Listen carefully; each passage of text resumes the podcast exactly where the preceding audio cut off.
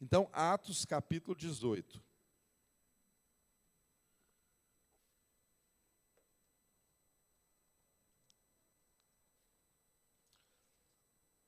Atos capítulo 18. Hoje nós vamos ler e meditar a partir do verso 18 até o final do capítulo, que é o verso de número 28. Atos capítulo 18, do verso 18 até o verso de número 28. Façamos a leitura então. Paulo permaneceu em Corinto por algum tempo. Des depois despediu-se dos irmãos e navegou para a Síria, acompanhado de Priscila e Áquila. Antes de embarcar, rapou a cabeça em Sencreia, devido a um voto que havia feito. Chegaram a Éfeso, onde Paulo deixou Priscila e Áquila. Ele, porém, entrando na sinagoga, começou a debater com os judeus, pedindo que eles ficassem mais tempo. Ele não cedeu, mas ao partir, prometeu: Voltarei se for da vontade de Deus. Então, embarcando, partiu de Éfeso. Ao chegar a Cesareia, subiu até a igreja para saudá-la e depois desceu para Antioquia. Verso 23. Depois de passar algum tempo em Antioquia, Paulo partiu dali e viajou por toda a região da Galácia e da Frígia, fortalecendo todos os discípulos. Enquanto isso, um judeu chamado Apolo, natural de Alexandria, chegou a Éfeso. Ele era um homem culto, tinha grande conhecimento das Escrituras, fora instruído no caminho do Senhor e com grande fervor falava e ensinava com exatidão acerca de Jesus, embora conhecesse apenas o batismo de João. Logo começou a falar corajosamente na sinagoga. Quando Priscila e Áquila o ouviram, convidaram-no para, para ir à sua casa e lhe explicaram com mais exatidão o caminho de Deus. Querendo ele ir para Caia, os irmãos o encorajaram e escreveram aos discípulos que o recebessem. Ao chegar, ele auxiliou muito aos que pela graça haviam crido, pois refutava vigorosamente os judeus em debate público, provando pelas Escrituras que Jesus é o Cristo. Pai, nós estamos aqui na total dependência daquilo que o Senhor há de nos falar daquilo que o Senhor há de conduzir em nós e através de nós nessa manhã. Pedimos que o teu Espírito seja aquele que nos ensina, aquele que é o nosso professor, nosso maior mestre. E humildemente, Senhor, pedimos que o Senhor tire qualquer obstrução que haja entre nós, mesmo no pregador, mesmo naqueles que ouvem a palavra, que o Senhor destape todos os nossos ouvidos para que possamos ouvir a Sua voz que o Senhor tire de nós todas as preconcepções, todos os paradigmas que façam face à tua palavra, às escrituras sagradas. Que o Senhor dê, ó Deus, um ambiente adequado para a manifestação da tua palavra, do teu espírito, da tua vontade, e que isso traga ensino a nós como igreja e transforme as nossas vidas. Que ao sairmos dessa reunião, Senhor, possamos ir para as nossas casas convictos de que o Senhor falou conosco e de que fomos transformados nessa manhã pelo poder da tua palavra. É a nossa oração em nome de Jesus. Amém. Irmãos, estamos aqui então em Atos, capítulo 18, em um momento em que estamos encerrando a segunda viagem missionária de Paulo. Nós temos visto ao longo é, de algumas semanas que, logo depois que houve aquele concílio em Jerusalém, que está relatado aqui no capítulo 15, Paulo começou então a retornar, a viajar por todos os pontos onde ele havia pregado o evangelho inicialmente, e levando essa palavra e levando a decisão do concílio de Jerusalém, ele fez edificar a vida da igreja, ele fez edificar os discípulos que haviam sido plantados, ele levantou novos missionários, como foi o caso de Timóteo, que nós vimos aqui, e alcançou vidas e mais vidas para a glória de Deus. Então, nós temos aqui um mapinha para descrever um pouco do que, que é essa viagem, essa segunda viagem missionária de Paulo. Não temos mais um mapinha, enfim, Parece um jogo, né? Aí muda, aí temos agora o mapinha de novo, aí, ó, tá vendo? Então, vou explicar para os irmãos aqui para vocês compreenderem melhor. Olha, aqui, ó, isso, melhorou. Olha só, aqui, ó, lembra da cidade aqui, Listra, Derbe, mais ou menos o lugar onde Timóteo foi foi chamado, né, por Paulo e começou a viagem missionária. Eles atravessaram aqui de Troade para a Europa e começaram a obra lá em Filipos, que nós vimos há poucas semanas. Né? Depois de Filipos, eles foram para a Tessalônica.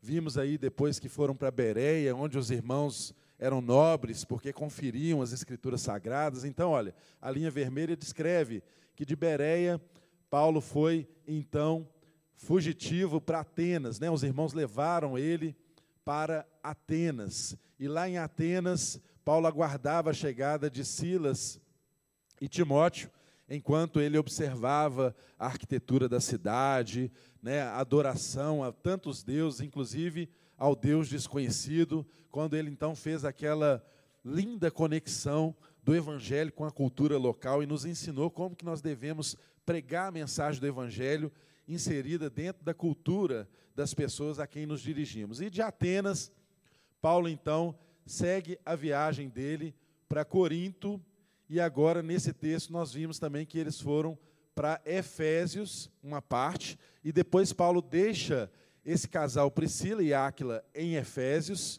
nessa importante cidade, e segue viagem aqui pelo mar até Cesareia, que está nas proximidades de Jerusalém. Ele sobe a Jerusalém e depois dá início a outra viagem, que seria então a sua terceira viagem missionária aqui para os irmãos terem a localização do que aconteceu. Aí um outro mapa também demonstra isso, né? essa terceira viagem missionária, que agora inicia aqui em Antioquia, ou seja, a sequência do mapa anterior, né? Paulo inicia sua viagem missionária de Antioquia, essa importante cidade que foi uma porta de abertura do evangelho para os gentios. Nós vimos isso nas viagens missionárias anteriores de Paulo. Então ele segue aqui, ó, de Antioquia, Tarso, Derbe, Listra, Icônio, toda essa região, edificando novamente a igreja né, e retornando até que depois ele chegasse ao objetivo final, que era a sua última viagem para Roma, onde ele levou a finaliza o livro de Atos, né, com ele indo para Roma, onde o evangelho chegou ali na capital do império. Mas o que é que nos importa para compreendermos essa palavra aqui de hoje. Nós precisamos nos localizar, pode até deixar o mapa projetado aí, quando possível.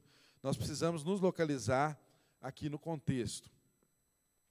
Nós vimos aqui no contexto que Paulo, então, na semana passada, tivemos a mensagem ministrada aqui até o verso de número 18, em que ele chegou ali em Corinto. Ele saiu de Atenas, depois que ele pregou ali no Areópago e foi uh, bem sucedido em parte né, na sua pregação, algumas pessoas creram, outras não. Quando ele falou de ressurreição, o povo não quis mais ouvi-lo. E então, ele direcionado foi depois disso, ele saiu de Atenas e foi para Corinto. E lá em Corinto, nós vimos na semana passada que ele encontrou, e entra no cenário bíblico aqui, na história, a vida de dois irmãos, né, um casal de, de cristãos, que nós conhecemos aqui na semana passada, que foi Priscila e Áquila, que eram também fugitivos de Roma, porque o imperador Cláudio havia proibido que houvesse judeus cristãos ali em Roma, porque os irmãos estavam causando um certo alvoroço, um certo transtorno, porque o evangelho, quando vivido da forma correta, né, quando as pessoas seguem os princípios da palavra de Deus, realmente é, causa transtorno e causa mudanças no contexto social em que a gente está. Então, esses irmãos foram também fruto de uma perseguição e por isso eles estavam ali em Corinto, saindo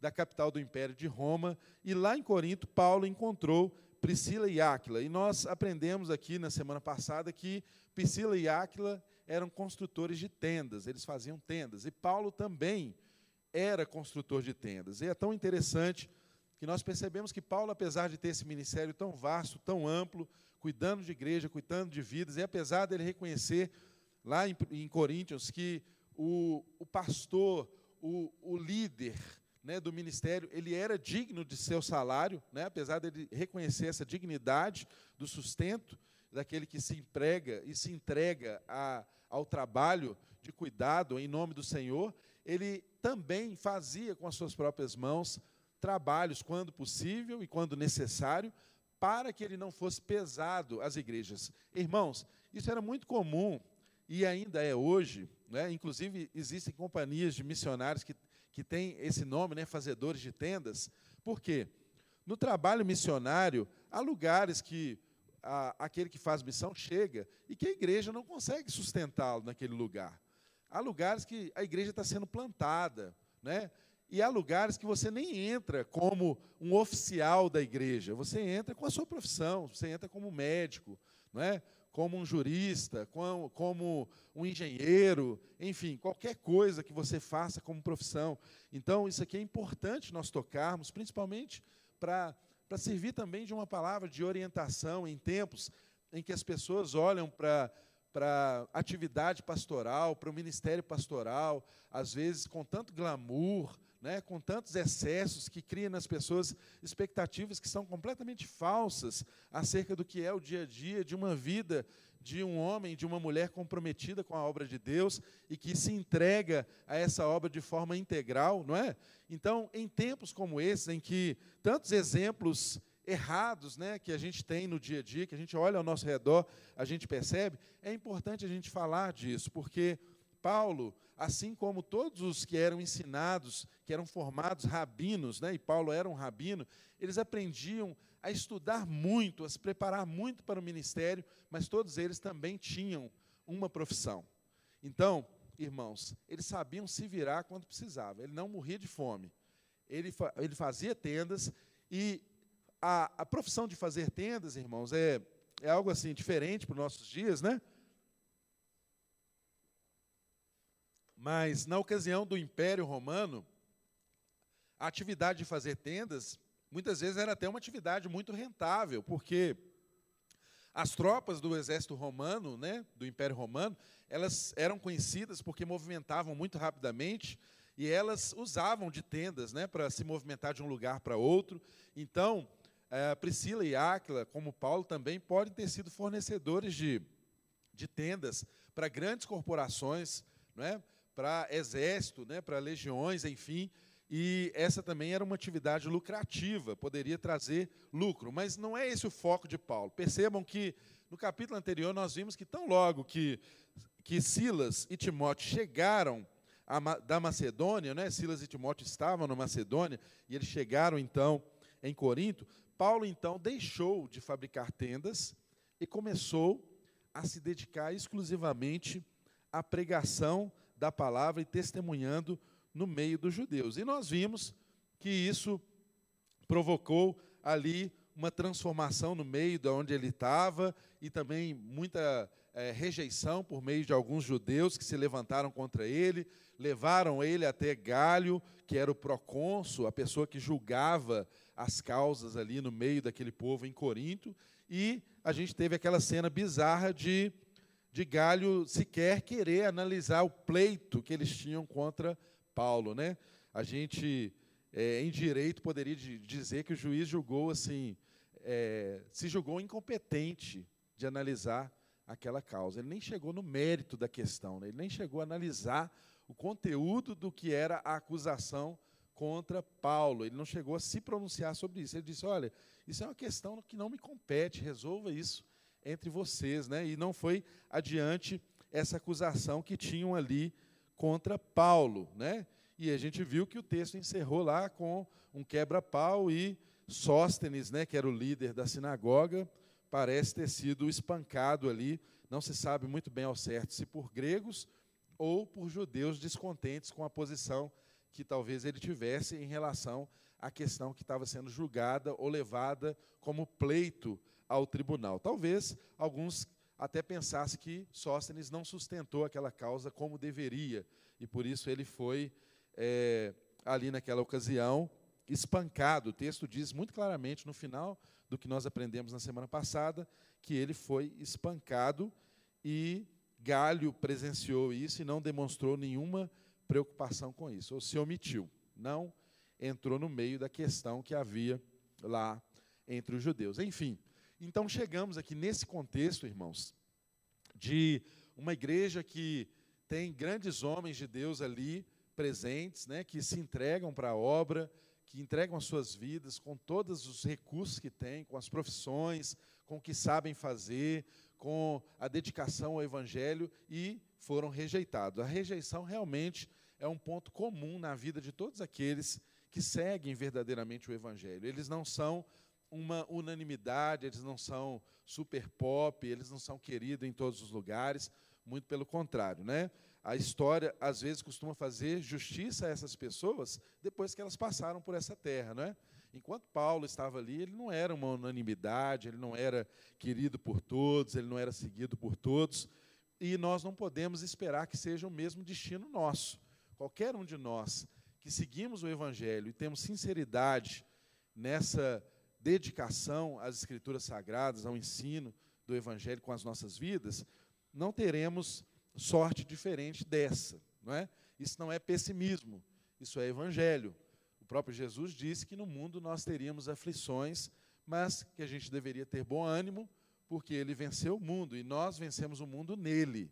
Então, é, essa é a nossa crença e essa é a visão bíblica do que é a vida de alguém que se dedica ao Evangelho.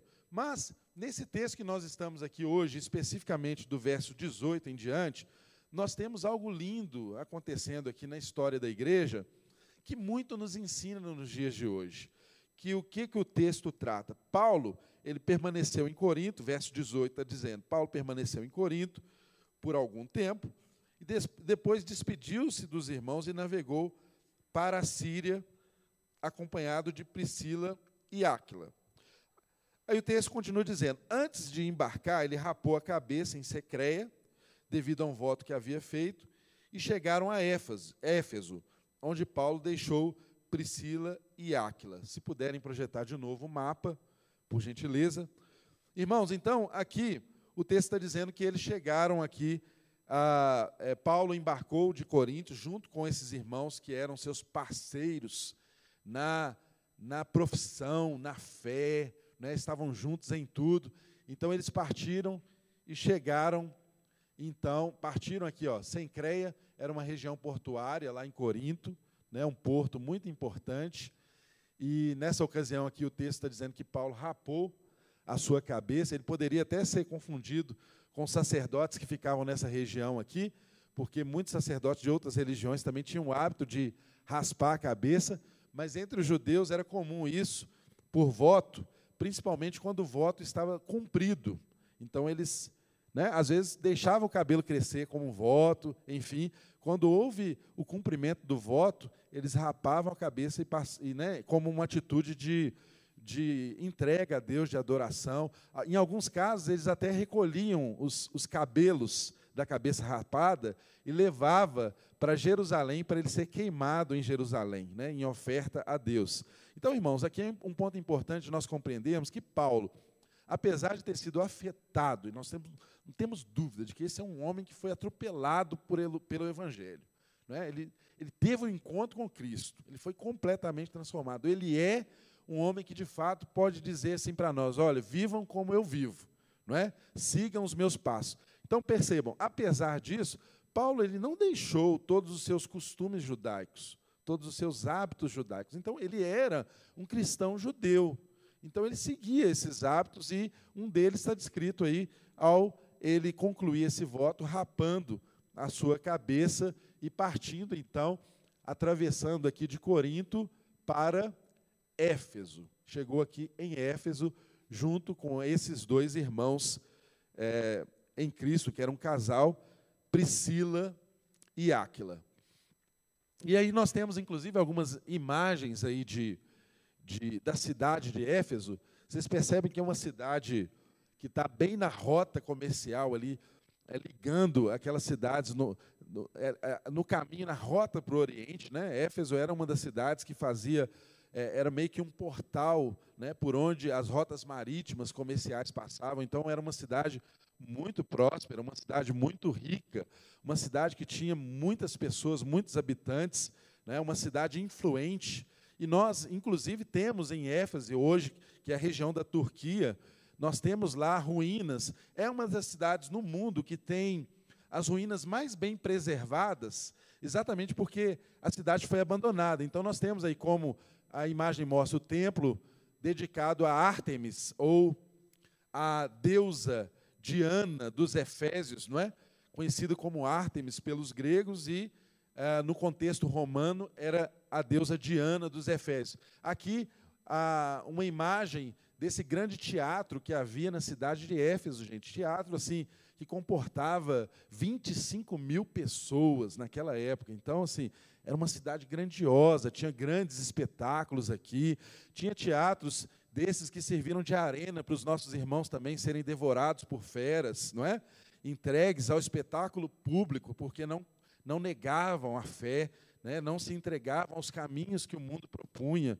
Então, aqui também foi lugar é, havia outros lugares, como teatros menores, como o Teatro Odeon, você até deve conhecer teatro com esse nome, né? Odeon era um teatro que tinha também em, em Éfeso, que era um teatro um pouco menor, é, onde possivelmente houve a escola de Tirano, porque é, Paulo, por um tempo, nós vamos ver nos capítulos seguintes né, de, de Éfeso, que, de Efésios, aliás, de Atos, descrevendo ali da estada em Efésios, né, em Éfeso, e uma, um dos costumes que havia era dos daqueles filósofos, daqueles pro, grandes professores, ensinar a sua filosofia locando espaços. Né? Eles alugavam teatros, às vezes, para poder ali ter encontros semanais com as pessoas, ensinando acerca daquilo que eles criam, das doutrinas deles, e possivelmente Paulo tenha feito isso em um dos teatros ali da cidade de Éfeso, onde muitas pessoas foram transformadas, foram convertidas ao Evangelho. Tem mais imagem aí? De Éfeso? Aí, gente, ó. Se você não foi, né, tomara que um dia você tenha a oportunidade de ir. Olha, essa era uma rua é, toda é, em mármore, é, que leva né, até, até as ruínas aqui desse, desse templo, né, dedicado à deusa Diana, que hoje são, na verdade, só ruínas. Hoje você não encontra lá o templo na, da forma como a foto anterior mostrou, não é? Hoje são ruínas, mas são ruínas bem preservadas. Inclusive, essa rua era uma rua com muitos comércios que reunia em torno da atividade do templo. É, e muitas pessoas ricas transitavam por aqui. Era uma rua onde tinha as melhores boutiques da época, onde você comprava os melhores perfumes, né? e onde você também poderia comprar as estatuetas da deusa Diana. Né? A religião ali era algo central naquela cidade. A religião fazia parte da cultura da cidade de Éfeso e tinha uma importância exagerada na economia da cidade. Tanto que nós veremos que isso aí se tornou problema com a obra missionária ali naquela cidade, porque o evangelho chegou e o culto à deusa Diana começou a cair. Né? E aí os ourives começaram, inclusive, a fazer um levante contra Paulo, contra os pregadores do Evangelho, porque o lucro deles havia diminuído. Né?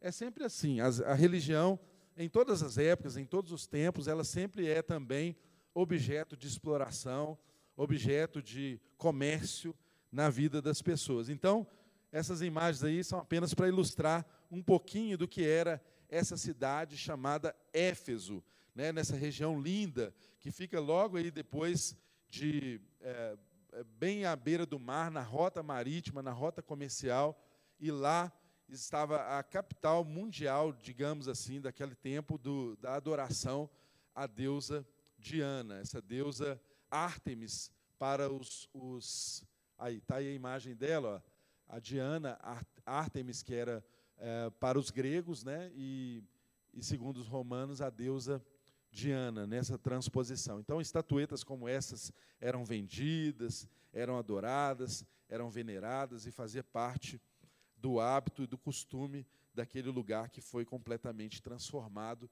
pela presença do Evangelho. E nós vemos aqui que o verso 19 diz que eles chegaram a Éfeso, onde Paulo deixou Priscila e Áquila. Ele, porém, porém, entrando na sinagoga, começou a debater com os judeus e eles pedindo que ele ficasse mais tempo, não cedeu. Verso 21 diz que ele partiu e prometeu voltar se essa fosse a vontade de Deus. Então ele embarcou e partiu de Éfeso para a Cesareia. Se puder mostrar de novo o mapa, ele deixa os irmãos em Éfeso, ele deixa lá isso em Éfeso, fica lá Priscila e Áquila, e ele embarca aqui então, ó, essa linha vermelha está mostrando essa viagem que ele fez em direção a Cesareia Marítima. E depois ele chegaria a outras regiões aqui, como Antioquia. Então, possivelmente, esse, essa era a intenção mesmo da viagem dele, porque ele subiu a Jerusalém antes de ir para Antioquia, porque alguns ainda pensam que não seria nada lógico se ele quisesse ir para Antioquia, ele sair daqui de Éfeso e descer até Cesareia para depois subir para Antioquia. Não tinha lógica. Ele podia seguir outra rota. Outros dizem que talvez por causa da época e dos ventos nos mares, né, naquela ocasião, era mais seguro a navegação em direção a Cesareia, mesmo sendo um trajeto mais longo, do que em direção a Antioquia. Em determinadas épocas do ano, era até proibido as embarcações fazerem aquele trecho por causa do risco de naufrágio. Então, o texto nos ensina aqui que ele deixou os irmãos e foi, então, partiu em direção a Cesareia e subiu até a igreja de Jerusalém para saudá-la e depois desceu para Antioquia. Irmãos, eu quero chamar a atenção de um ponto aqui. Percebam que a descrição desses poucos versículos aqui que eu li, ó, do 21 e 22, fala de Paulo saindo daqui, ó, de Éfeso, descendo, chegando aqui em Cesareia, subindo a Jerusalém. Sempre usa-se uma linguagem de Jerusalém, subir a cidade de Jerusalém, porque é a cidade localizada num lugar alto, né? E depois ele descendo de Jerusalém, passando por Samaria, enfim, indo direção, em direção a Antioquia, de onde viria agora, em seguida, a terceira viagem missionária de Paulo. Então, chama atenção é, algo importante. Olha, apesar de o texto descrever uma viagem longa de Paulo, que certamente é, teve muitas coisas que aconteceram, porque onde esse homem ia, né, as coisas aconteciam, que era um homem que andava com Deus, né, milagres aconteciam, enfim.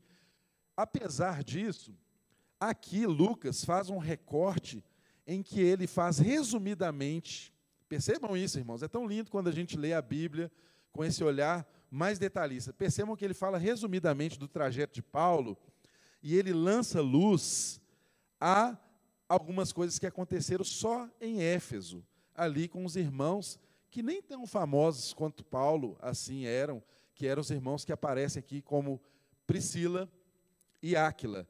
E o texto começa aqui no verso 23 dizendo que depois de passar algum tempo em Antioquia, Paulo partiu dali e viajou por toda a região da Galácia e da Frígia. Então, vocês veem que acima de Antioquia tem toda aquela região da Galácia, da Frígia, onde ele fez os primeiros movimentos missionários, as primeiras viagens começaram por ali, onde algumas portas missionárias foram fechadas para eles. Lembram? Quando Deus o impediu de pregar o evangelho em algumas regiões e o direcionou para Troade, onde ele atravessou para ir em direção à Europa. Então, Paulo volta a toda aquela região. Então, eu posso imaginar que foi uma viagem lá, olha, a região da Frígia, da Galácia, tá vendo? Ele foi em todos esses lugares, a Capadócia, onde você vê na televisão lá, né, aquela região da Turquia onde tem os balões, né, aqueles lugares lindos lá que o pessoal anda de balão, onde havia muitas igrejas escavadas, esculpidas nas rochas, onde os irmãos perseguidos por causa do evangelho tinham que viver nessas regiões em cavernas, né, para não serem mortos por causa do evangelho.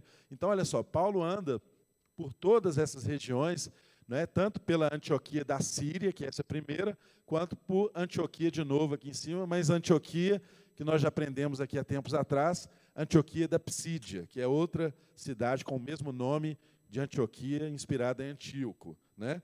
Então, irmãos, percebam que é uma viagem longa, mas o recorte não a luz que Lucas está lançando não é sobre esse trecho agora que Paulo está fazendo. Ele prefere lançar luz em algo que está acontecendo ali em Éfeso. Então, irmãos, se a Escritura Sagrada lança luz em um lugar e não em outro, apesar de poder parecer muito mais atraente uma descrição, uma narrativa da história de, de Paulo em todos esses lugares, né? ele voltando a Jerusalém, ele vindo de Cesareia para Jerusalém, saindo de Jerusalém, eu imagino as coisas que ele possa ter passado em Jerusalém, ele dando notícias de como foi o campo missionário, ele tendo novas experiências, enfim.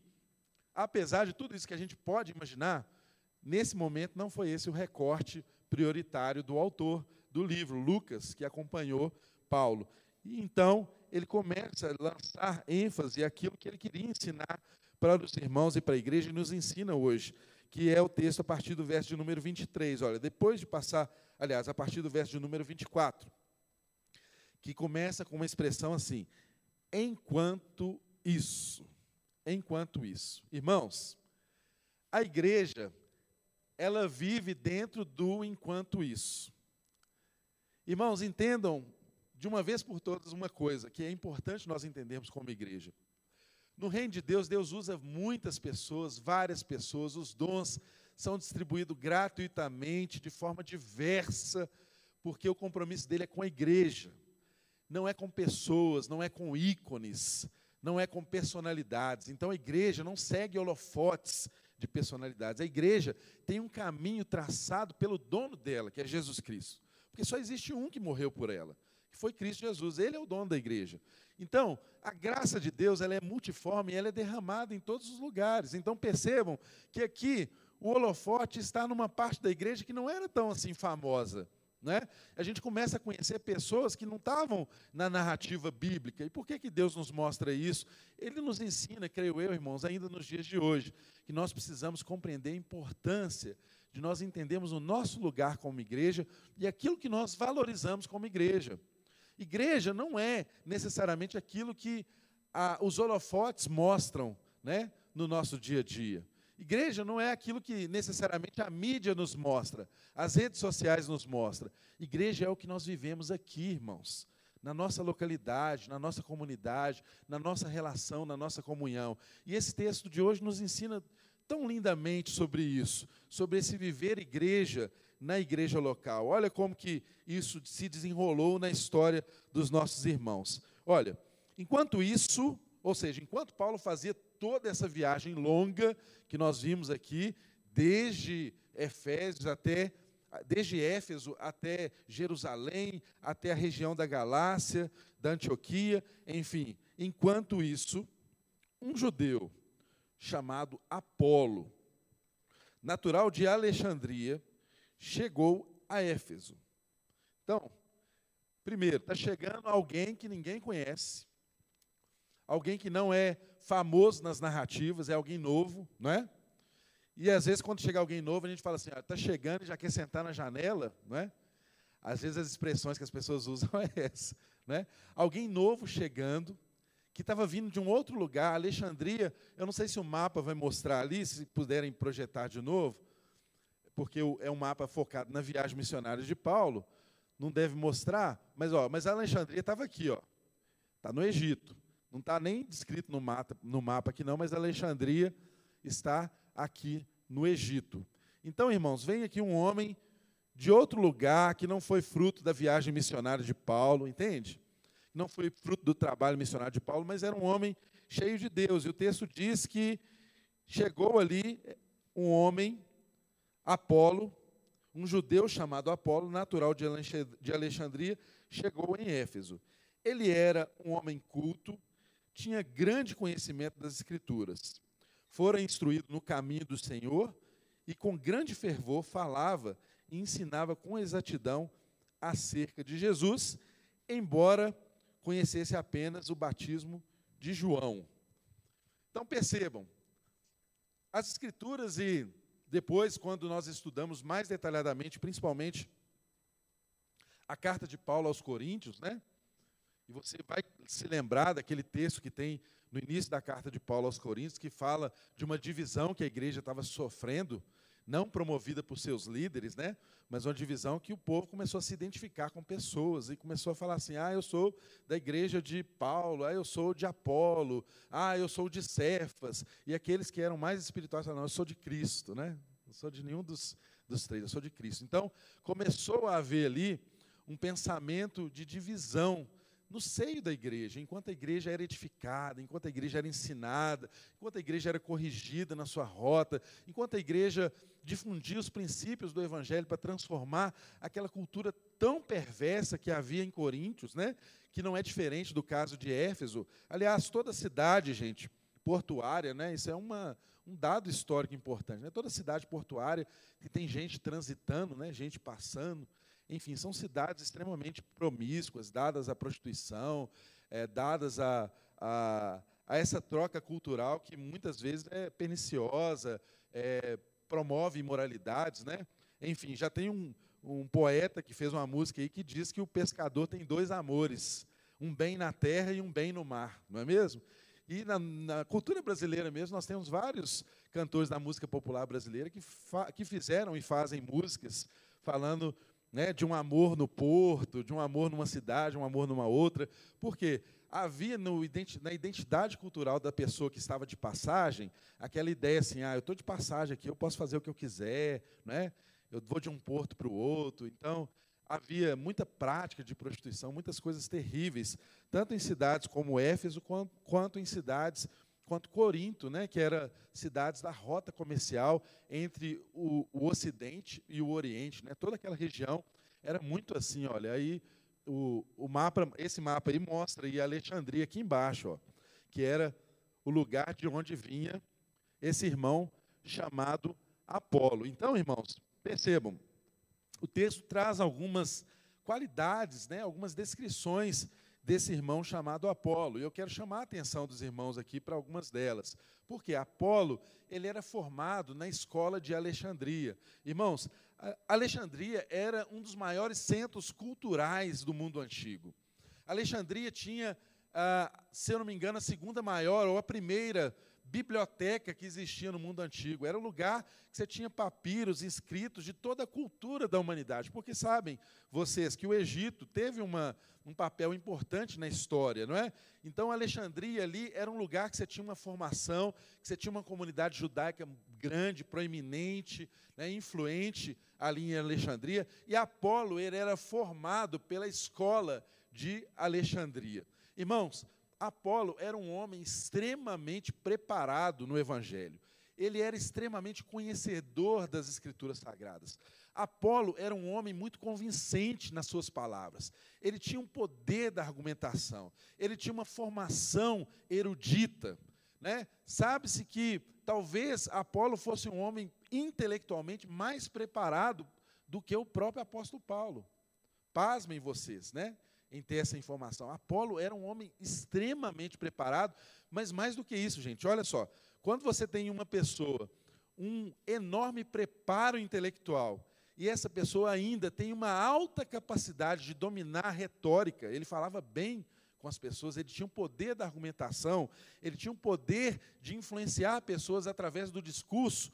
Imagina o que isso significa numa cultura que é uma cultura extremamente oral, não é? Porque naquela circunstância, 90% das pessoas não sabiam ler. Naquela circunstância, a maioria das pessoas aprendiam, inclusive, as escrituras sagradas, através das leituras públicas. O ensino se dava pela oralidade. Então, imagina a potência que era Apolo. Apolo era um homem assim invejável, todo mundo queria ser como ele. Quando ele chegou ali em Corinto, irmãos, aqueles que eram mais ligados à intelectualidade ficaram fã de Apolo. Eles não, eles não queriam ouvir Paulo. Era, irmãos, era semelhante às pessoas saberem a agenda da igreja e no dia que determinada pessoa vai pregar, ela fala: Não, né, hoje é Apolo, aí eu vou. Eu vou ao culto, porque é o Apolo que vai pregar, é o Apolo que vai trazer a palavra. Não, aí para o Apolo eu dou os meus ouvidos, eu dou atenção, eu respeito o que o Apolo fala. Né? Ela criava essa identidade. Aí o dia que era Paulo, nem, nem tanto assim. Né? Tanto que nós percebemos que Paulo mesmo faz questão de dizer em Coríntios que o ministério dele não foi não se baseou em convencer as pessoas pelo poder da argumentação, mas foi pela demonstração do poder de Deus através do Espírito que operava na vida de Paulo. Paulo não era um grande orador, por mais que nós possamos ler os escritos dele, né? que muitas vezes é, eram belos escritos também baseados na habilidade de quem escrevia, porque não era o próprio Paulo que sentava né, e escrevia. Muitas vezes, como esse texto de Atos aqui, os relatos são feitos por Lucas, que era um médico habilidoso, sabia escrever, traça detalhes aqui no texto, enfim. Então nós precisamos perceber essas questões que, que podem ser uma bênção e que viram um problema no meio da igreja. Então, Apolo era um homem cheio de Deus, que foi ali no meio da igreja para reforçar, para pregar o evangelho, cheio de boa vontade, cheio de desejo de entrega, com uma boa formação. Nós não percebemos no texto nenhuma exaltação do próprio Apolo a ele, ao que ele fazia, à formação dele. Não, as pessoas é que davam testemunho desse homem que veio de Alexandria e que era um homem que tinha grande conhecimento das Escrituras Sagradas, que fora instruído no caminho do Senhor, ou seja, muito possivelmente, desde criança, Apolo aprendia sobre a lei do Senhor, aprendia os princípios da palavra de Deus e era transformado e formado em uma cultura judaica, no lugar onde era o berço da, é, um dos berços da da intelectualidade da civilização antiga, na escola de Alexandria. Certamente, o currículo de Apolo era um currículo mais destacado do que o currículo de Paulo. Apesar da gente saber que Paulo tinha uma formação excelente, falava diversas línguas, conhecia as culturas. É, Apolo era um homem que, além de tudo isso, tinha um discurso invejável, tinha uma forma de falar com as pessoas que alcançava, ele tinha uma forma de argumentar que fazia destruir o que, o que ele fez. O que ele fez foi destruir aqueles judeus que se opunham à fé. Tanto que o texto vai dizer no final dessa parte que nós estamos estudando, que ele foi para Corinto, né? E em Corinto ele foi muito útil para ajudar a combater as falsas doutrinas. Porque ele chegava, ele tinha uma formação lógica, ele sabia argumentar, ele sabia fazer boas perguntas, né? Certamente ele tinha estudado as melhores filosofias, conhecia os métodos, né? Inclusive o método socrático da, da maiêutica, né? De ensinar perguntando, né? Em vez de você ensinar simplesmente entregando o ensino, você faz perguntas que provoca, provoca a pessoa a entender o que ela precisa entender e provoca a pessoa a compreender os erros na interpretação dela. Então, ele tinha um alto poder argumentativo, um alto poder de ensino, e era um homem cheio de Deus. Mas o texto continua dizendo que ele falava e ensinava com exatidão acerca de Jesus, vírgula, embora conhecesse apenas o batismo de João, é a parte final do verso de número 25. Embora conhecesse apenas o batismo de João. Irmãos, apesar de Apolo ser esse homem cheio de Deus, conhecer as Escrituras Sagradas, havia parte da experiência da igreja que Paulo conhecia e que Apolo não conhecia. Apolo sabia até o batismo de João, quando João ensinava que ele era precursor de Jesus, né? que ele batizava as pessoas, chamava as pessoas ao arrependimento, por causa do reino que estava por vir, mas depois do batismo de João, nós sabemos que Paulo até eventualmente aqui para frente ele vai batizar uma turma de novo, né? E esse povo vai ser cheio do Espírito de Deus. Depois do batismo de João, nós sabemos que tem experiências fundamentais que o livro de Atos mesmo descreve como o derramar do Espírito de Deus sobre a vida da igreja, irmãos. E a igreja, ela não caminha se não for baseada no poder do Espírito de Deus. O que a gente precisa compreender é isso, irmãos. Igreja não é uma escola de erudição. Igreja não é um colégio dos eruditos, das pessoas que conhecem profundamente a história da Bíblia. Não é isso. Isso é importante? É óbvio que é. Tanto que o nosso irmão Apolo foi uma coluna da igreja, ele foi usado por Deus. E o que, que, o, que o texto bíblico traça aqui são elogios a Apolo. Ele era conhecedor das Escrituras Sagradas. Deus não desprezou isso, Deus usou toda a formação dele, toda a erudição dele, toda a capacidade argumentativa dele, toda a presença que ele tinha, Deus usou.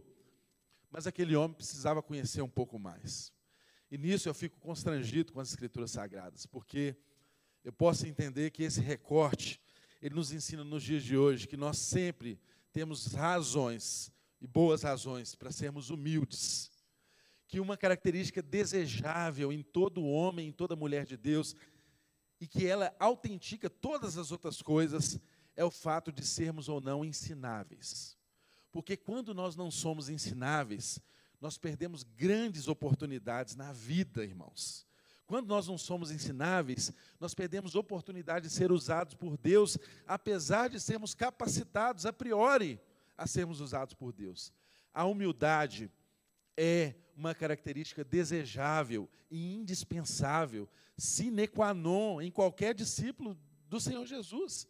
Não dá para seguir a Jesus e ser um servo de Deus se nós não formos humildes, se nós não formos ensináveis. O grande exemplo que nós temos aqui é exatamente desse homem, o Apolo, irmãos. Em qualquer palácio que ele entrasse, ele era bem recebido, ele conversava com qualquer tipo de gente, ele conversava em qualquer idioma, ele conhecia qualquer cultura, era uma enciclopédia ambulante, o homem. Ele conhecia de tudo, era invejável, todo mundo queria estar perto de Apolo para aprender com ele. Tudo que ele falava tinha fundamento, mas esse homem precisava conhecer mais do que ele conhecia. E ele precisava ter uma experiência que a igreja de Cristo Jesus teve, teve a partir do Pentecostes. Porque quando nós somos cheios do Espírito de Deus, nós podemos andar por aí fazendo aquilo que Jesus desejou que fizéssemos, que fosse de levar o Evangelho até os confins da terra. Apolo já estava certamente empregado nessa missão. Ele saiu e foi em direção a Éfeso ajudar os irmãos ali na igreja. Ele saiu de Alexandria, atravessou o mar Mediterrâneo, foi a Éfeso e depois ele foi enviado a Corinto. Mas o texto diz que, embora ele tivesse todos esses predicativos, embora ele tivesse todas essas qualidades aqui mencionadas, ele conhecia apenas o batismo de João. Irmãos, nós precisamos ter experiência com o Espírito de Deus. A igreja do Senhor Jesus é a igreja que há manifestações de milagres. É a igreja que não prega meramente por persuasão de palavras. Há demonstração de poder pelo Espírito de Deus atuante no meio da igreja. E Paulo é um exemplo para nós disso. Ele manifestava a realidade do reino ao ensinar, ao pregar, ao batizar, ao impor as mãos. O derramar do Espírito de Deus que aconteceu na vida de Paulo acontecia na vida dos irmãos. Mas olha que lindo. O irmão Apolo não tinha essa experiência, irmãos. O irmão Apolo não tinha experiência do Pentecostes. O irmão Apolo não tinha experiência da assunção de Jesus, da ascensão de Jesus. O irmão Apolo não tinha experiência de todo o derramar do Espírito que fez a igreja perseguida sair de Jerusalém e chegar aos lugares que ela estava hoje. O, irmão Apolo tinha aprendido na comunidade de Alexandria, na biblioteca de Alexandria, mas ele precisava aprender mais sobre Deus. E o contexto de igreja nos ensina muito nesse ponto. Eu queria muito que você prestasse atenção sobre o que aconteceu em seguida na vida desse homem. O texto diz que quando é, logo começou a falar corajosamente na sinagoga. Não, aliás, voltando aqui para entendermos melhor. Fora grande, é, fora instruído no caminho do Senhor, verso 25, fora instruído no caminho do Senhor e com grande fervor falava e ensinava com exatidão acerca de Jesus, embora conhecesse apenas o batismo de João. Verso 26. Logo começou a falar corajosamente na sinagoga.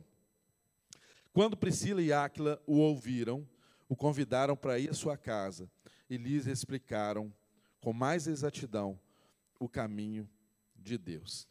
Olha que, que lindo aqui, irmãos, a manifestação da igreja na vida da igreja.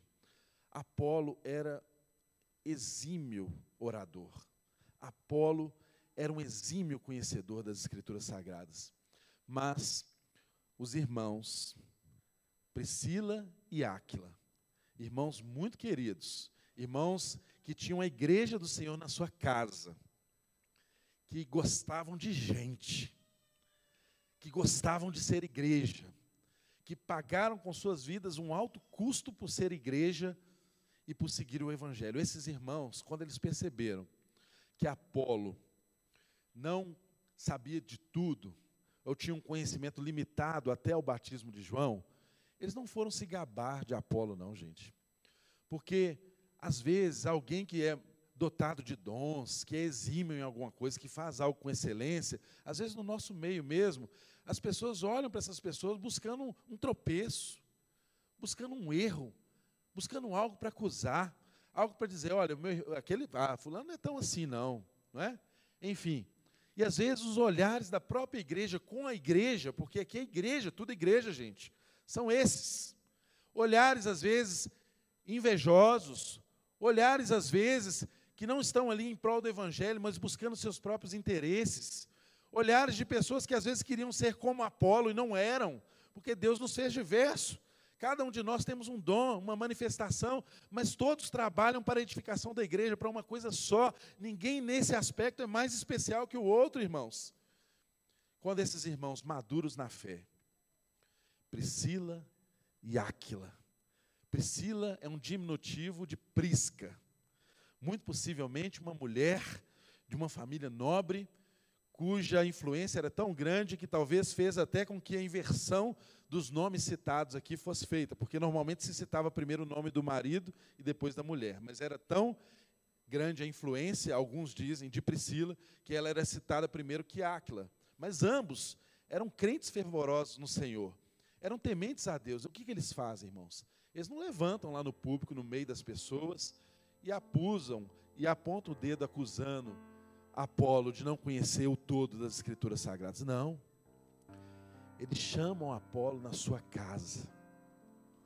Sabe, irmãos, igreja, a igreja precisa aprender que a vivência do Evangelho, verdadeira, gostosa, real, ela se dá na maioria das vezes, perdão, na maioria das vezes,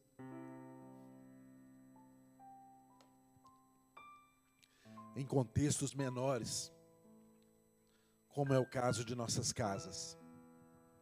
Muitas vezes nós queremos provocar mudança nas pessoas, expondo simplesmente as nossas razões, os nossos argumentos. E o que nós precisamos é levar as pessoas na nossa casa, é receber essas pessoas, é ouvi-las, é conhecê-las, abrir o nosso coração para pessoas que às vezes não estão no estágio da vida que nós imaginamos que deveriam estar, que não falam tudo aquilo exatamente que a gente espera delas. Talvez Apolo, naquele ponto, poderia ser um grande objeto da decepção de Priscila e Áquila. Por que, que Paulo não está aqui? Paulo tinha experiência com Deus e esse homem, apesar de conhecer tantas coisas, ele não sabe nada além do batismo de João. Ele não é cheio do Espírito de Deus.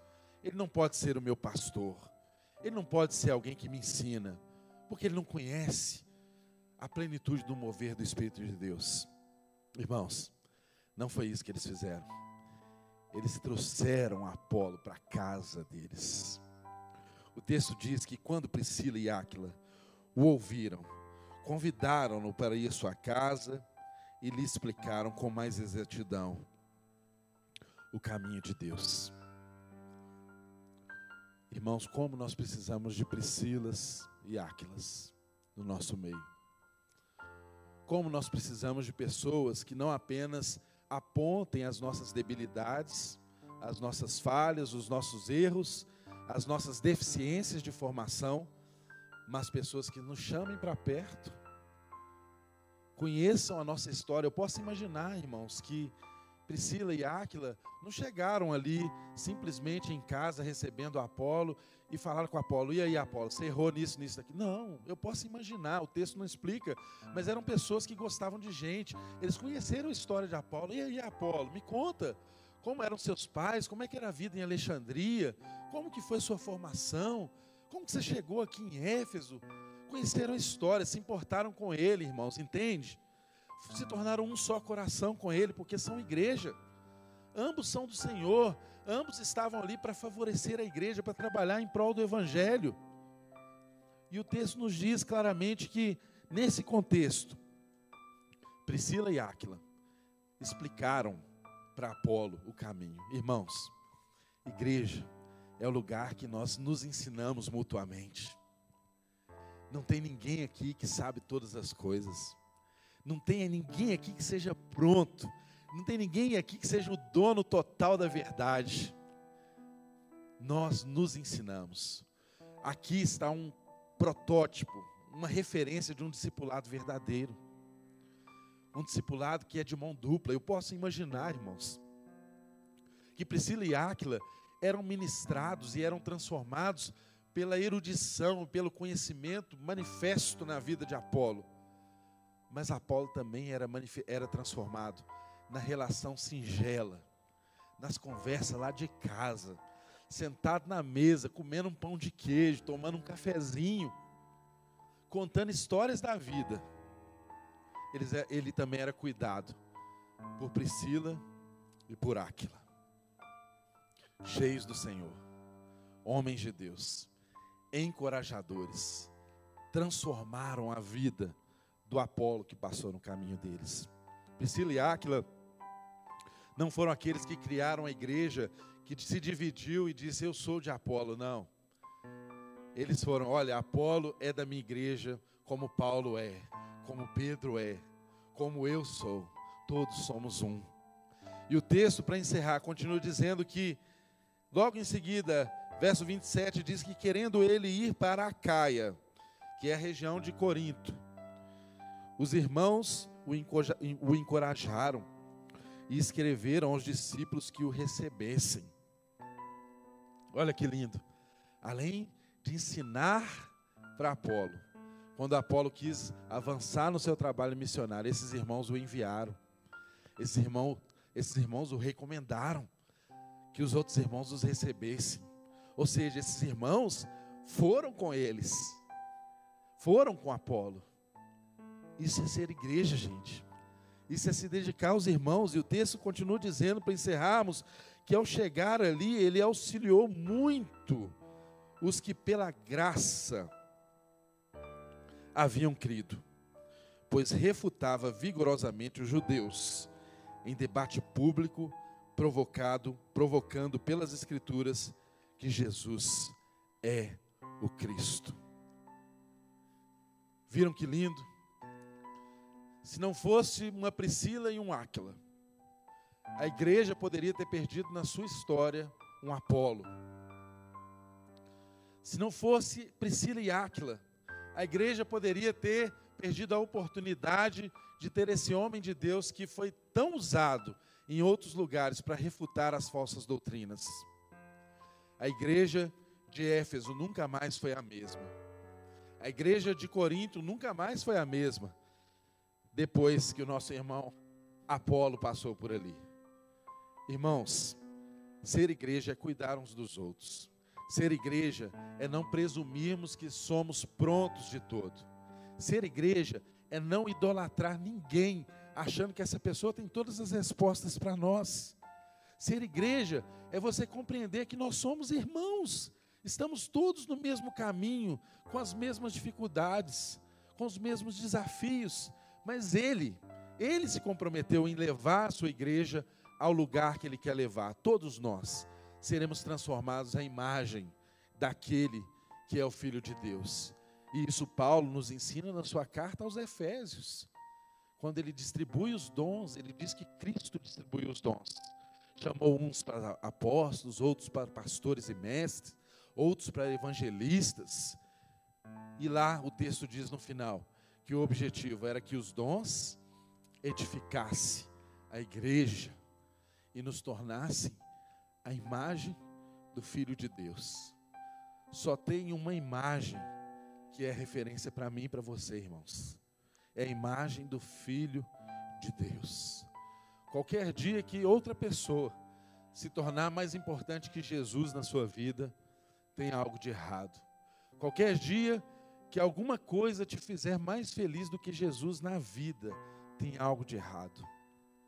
Qualquer dia que o seu time de futebol for mais importante do que Jesus na sua vida, a sua alegria está no lugar errado. qualquer dia que o domingo com a sua família, seja ele da forma mais confortável, no sítio, na piscina, no clube, for mais importante para você do que seguir a Cristo, do que ser igreja, está errado, irmão. Nós somos irmãos. O chamado é esse. Vamos caminhar junto. Abra o seu coração, abra a sua vida, aqueles que Deus colocou do seu lado. Não seja um acusador, não seja alguém que é um inquiridor, que aponta o dedo, que aponta defeitos.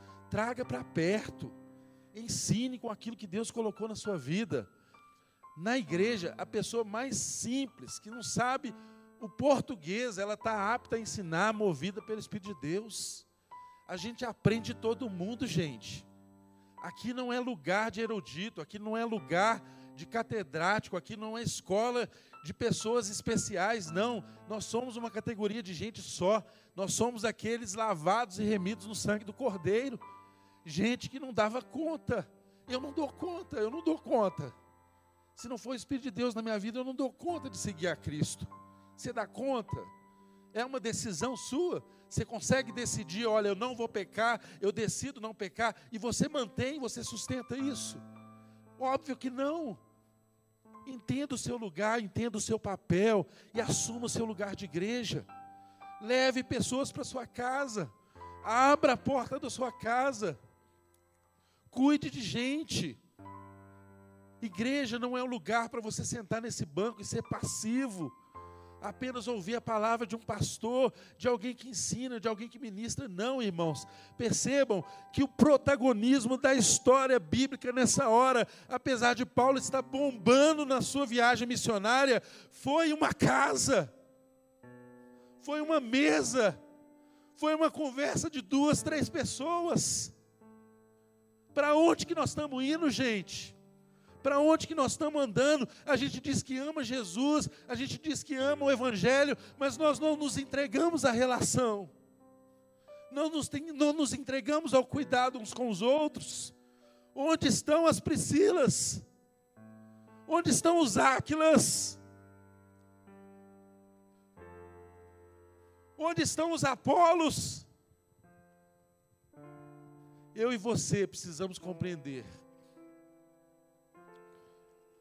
que Cristo veio salvar a sua igreja. Que o novo homem, o novo ser, é a igreja. Não sou eu. Não é o Silvio o novo ser. Não é o Mateus o novo ser. Não é o João o novo ser. É a igreja o novo ser. Nós estamos juntos e misturados nisso, irmão. Se dá ruim para você, dá ruim para mim, entende? Então vamos dar a mão e vamos cuidar um do outro. Vamos nos ajudar mutuamente. E assim vai ser na nossa casa, e assim vai ser com os nossos filhos, e assim nós vamos deixar de ser consumidores de igreja, e assim nós vamos deixar de terceirizar as nossas responsabilidades e vamos cuidar uns dos outros. Priscila, e Áquila. Prisca e Áquila transformaram a igreja no lugar onde eles estavam, porque eles simplesmente eram igreja. A casa deles era igreja, a profissão deles era igreja, o trabalho deles era igreja. Que essa mesma graça seja sobre nós, em nome de Jesus. Se coloque de pé no seu lugar. Jesus, o Evangelho é tão desafiador. Ah, Jesus, como nós precisamos de ajuda, Senhor, para caminharmos de mãos dadas. Como nós precisamos do Teu Espírito, Deus, para a gente não se arranhar, para a gente não se estranhar, para a gente não caminhar se espinhando, se cortando, se machucando. Ah, Jesus, como nós precisamos do Teu Espírito, para a gente olhar o nosso irmão como o Senhor olharia, para a gente olhar o nosso irmão com misericórdia, com graça, para a gente conseguir deixar de ser juiz por algum tempo. Como nós precisamos do Teu Espírito, Senhor, para sermos irmãos como Áquila e Priscila. Como Priscila e Áquila, Senhor, que ao perceberem uma debilidade, um irmão tão vigoroso, tão virtuoso, cheio de dons, talvez as outras pessoas não percebiam o que Priscila e Áquila perceberam. Mas o que mais nos constrange, Deus, é a reação desses irmãos. Eles tomaram Apolo para si como um filho, cuidaram de Apolo e puderam se alegrar com Apolo, ensinando e refutando as falsas doutrinas. Deus, obrigado por Priscilas e Áquilas, Deus, que incentivam Apolos.